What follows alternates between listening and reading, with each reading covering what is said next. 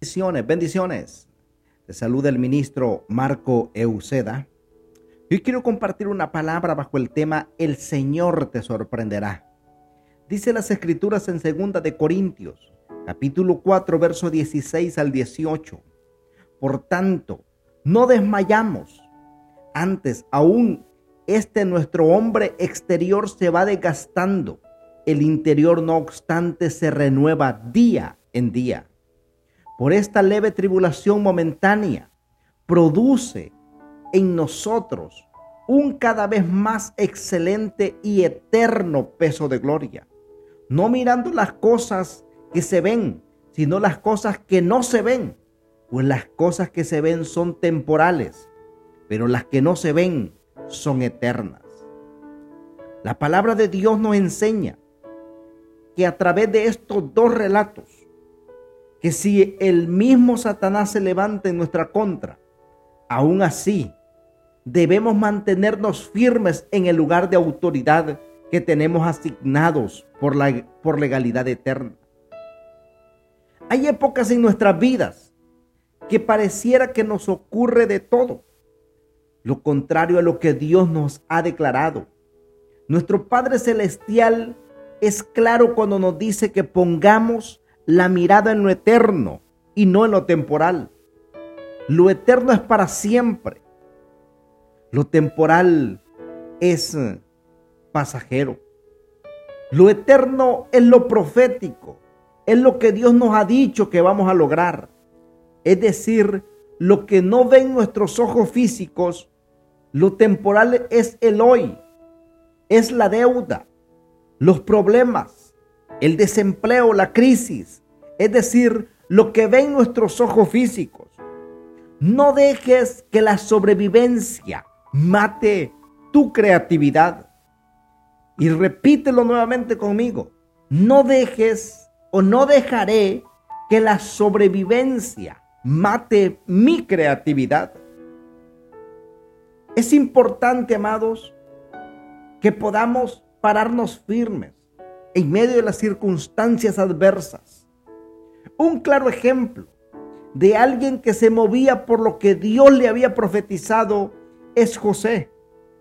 Él nunca retrocedió. En cada proceso de, de, su vida tenía la plena seguridad de que Dios lo iba a respaldar sabía que venía ayuda de parte del Señor todos los días. Tenía la plena seguridad de que todo el proceso que vivió fue de parte de Dios para formar su carácter y llevarlo a la silla de gobierno. Al igual que José, debemos entender que a los que aman al Señor, todas las cosas ayudan para bien. Quizás tu realidad es la escasez o la enfermedad pero no, eso no es tu verdad. Recuerda que tú naciste para triunfar. Quizás tu realidad es la escasez o la enfermedad o cualquier otro problema, pero eso no es tu verdad. Recuerda que tú naciste para triunfar, para ser más que vencedor, para ser próspero y vivir con salud. Dice la palabra en tercera de Juan capítulo 1 verso 2. Amado, yo deseo que tú seas prosperado en todas las cosas y que tengas salud, así como prospera tu alma. Si esta pandemia no la ves como una oportunidad, terminarás en incertidumbre, lo cual viene para sacarte de tu lugar asignado. Por eso, en este tiempo, debemos ser firmes en la lectura de la palabra y en la oración en la intercesión y la guerra espiritual. Solo así podemos revertir el plan del enemigo. No te dejes vencer por el mal. Convirtamos esta pandemia en una pandemia de salvación, en donde ganemos, formemos y disipulemos a la mayor cantidad de almas para Cristo. Que podamos sembrar una palabra de esperanza en momentos duros y difíciles. La palabra dice en el libro de Romanos capítulo 12, verso 21. No seas vencido por el mal, sino vence con el bien el mal. En este tiempo La tierra está llena de temor, de angustia e incertidumbre, así como los gobiernos sin la, la dirección ni la sabiduría divina. Hoy en día lamentablemente ellos gobiernan nuestras naciones y toman decisiones trascendentales que afectan a millones de personas a nivel mundial. Es por esto que debemos seguir preparándonos y formar a nuestros hijos para llegar a puestos de poder y autoridad. Dice la palabra en el libro de Romanos capítulo 8, verso 19. Porque el anhelo ardiente de la creación es el guardar la manifestación de los hijos de Dios.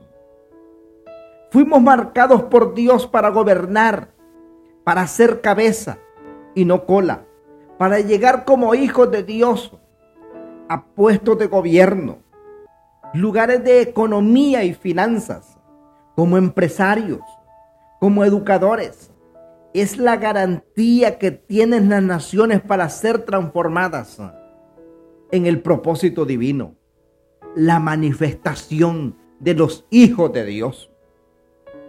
Ahí donde estás, te invito a que hagas una declaración conmigo. Padre, en el nombre de Jesús de Nazaret, Hoy declaramos que en este tiempo no retrocederemos, sino que caminaremos y avanzaremos, porque es el tiempo de ver el cumplimiento de la palabra profética, Dios mío, de ver manifestado los sueños que el Señor nos ha dado. Es el tiempo de recibir la recompensa por la fidelidad de recibir la corona de vida que Dios ha prometido a los que le aman. Porque sabemos que nacimos para conquistar, nacimos para ganar, para triunfar en Cristo Jesús. Y que esto que estamos viviendo no es nuestra herencia. Nuestra herencia es el reino de los cielos. Padre, en el nombre de Jesús, cubrimos nuestras familias. Cubrimos, Señor, con tu palabra Señor, a todos, Dios mío, en el nombre de Jesús, declarando que la luz del Evangelio alumbra sus vidas en el nombre de Jesús. Si esta palabra ha sido de bendición, compártela con otros y recuerda que Cristo te ama y nosotros también. Bendiciones.